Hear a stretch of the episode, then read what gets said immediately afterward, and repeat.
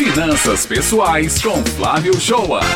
Vamos falar de economia, porque em 2021 o uso do rotativo do cartão de crédito foi o maior em 10 anos, segundo divulgação recente do Banco Central.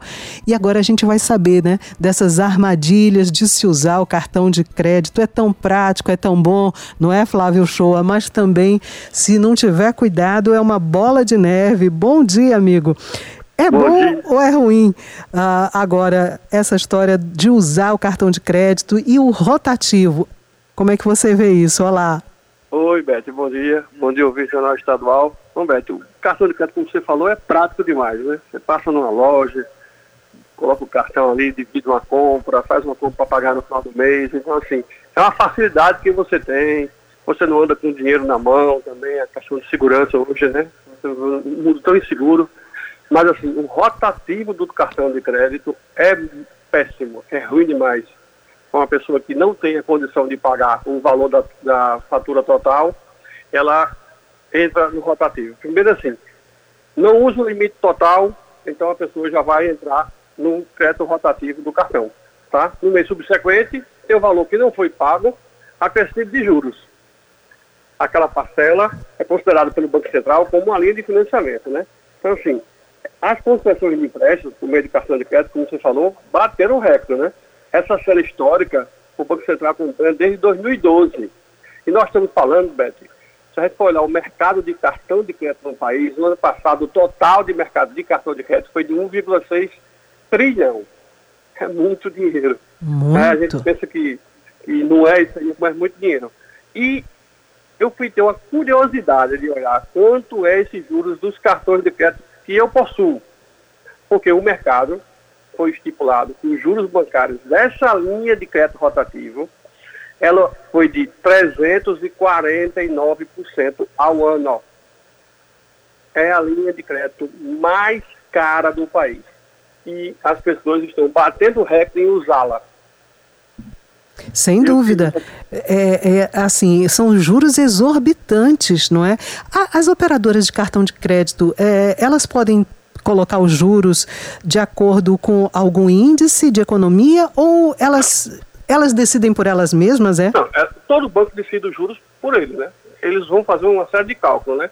Quanto é o custo administrativo, o custo do dinheiro, a inadimplência. Porque o cartão de crédito, Beto, é difícil você executar a empresa executar. Então, os juros é muito alto por conta disso. Tá? As pessoas que têm uma dívida de 500 reais, mil reais, 800 reais, as empresas não executam. A pessoa fica suja no Serasa, na, no sistema de restrição, depois de cinco anos se limpa. Então, tem um custo elevado de inadimplência. Mas eu fui ter essa curiosidade. Os meus cartões de crédito que eu uso, eu entrei ontem para fazer uma consulta. É cobrado ao mês, nessa linha de crédito, se eu não pagar a fatura total, de 8% a 12%. Nós estamos falando ao mês. Então, quem deixar de pagar essa fatura vai pagar, entre, no meu caso, entre 8% e 12%. Ou seja, a gente... pagar a fatura uh, no dia correto, pagar até antes, se for possível, evita os juros, claro. Evita os juros, claro. E tem uma coisa, nós temos outras linhas de crédito mais baratas, como o consignado, como crédito pessoal, como você refinanciar seu automóvel, que você pode pegar essa linha de crédito, pagar essa parte que você não teve condições de pagar, em vez de usar o limite do crédito rotativo. Agora, desde que você diminua o limite do cartão de crédito. Não adianta você possuir um limite que pode ser usado se você não tem condições de pagar, se você vai se endividar a gente sabe que não é só um processo de endividamento. A gente está com desemprego recorde, a gente está no meio de uma pandemia, a gente está com alta de inflação que ainda perturba mais o orçamento. Por quê? Porque os juros estão subindo, o Selic está subindo. Então, a tendência é que esses juros do limite do rotativo do cartão de crédito suba ainda mais até o final do ano. Então, não adianta usar um limite de crédito que você não tem a capacidade de pagar. Mas e... para isso tem que pegar uma linha de crédito alternativa, liquidar esse limite, mas chegar na empresa de cartão de crédito, ó, vamos diminuir esse limite. Porque um dos, um dos princípios para se pagar dívida é não fazer novas dívidas. Eu me lembro que você sempre aconselha, não é? Se pode pagar à vista, não sai enchendo de prestação nem dividindo tanto no cartão de crédito a perder de vista. Parcelar às vezes pode também não ser uma boa opção.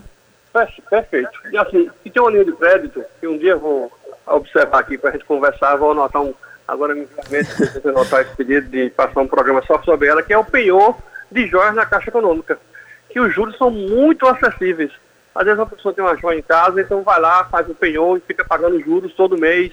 Só vai ter necessidade de tirar a joia quando tiver o valor total, pode ficar lá por muito tempo. Então, assim, tem um crédito consignado, tem um crédito pessoal, um carro, se você tiver um carro que não tiver alienado, você pode ir lá e fazer o um refinanciamento. Então, tem muitas linhas de crédito nos bancos, mais barato do que o crédito rotativo do cartão de crédito. E lembrando, ouvinte, é a linha de crédito mais cara do Brasil. Ô, ô Flávio, é, a gente deve lembrar também que para a operadora de, de, cartões de crédito é muito interessante que eu use cada vez mais o meu cartão de crédito. E eles estimulam esse tipo de uso. Por exemplo, aquelas, aquela coisa assim de é, pontos, milhas, não é? Para trocar por benefícios. Pode ser uma armadilha também para nós, consumidores? Hoje eu acho que sim, porque assim, se você for falar cartão de milhas, está muito caro em relação ao que era antes. Você antigamente viajava com 5, 10 mil milhas para o Brasil todo.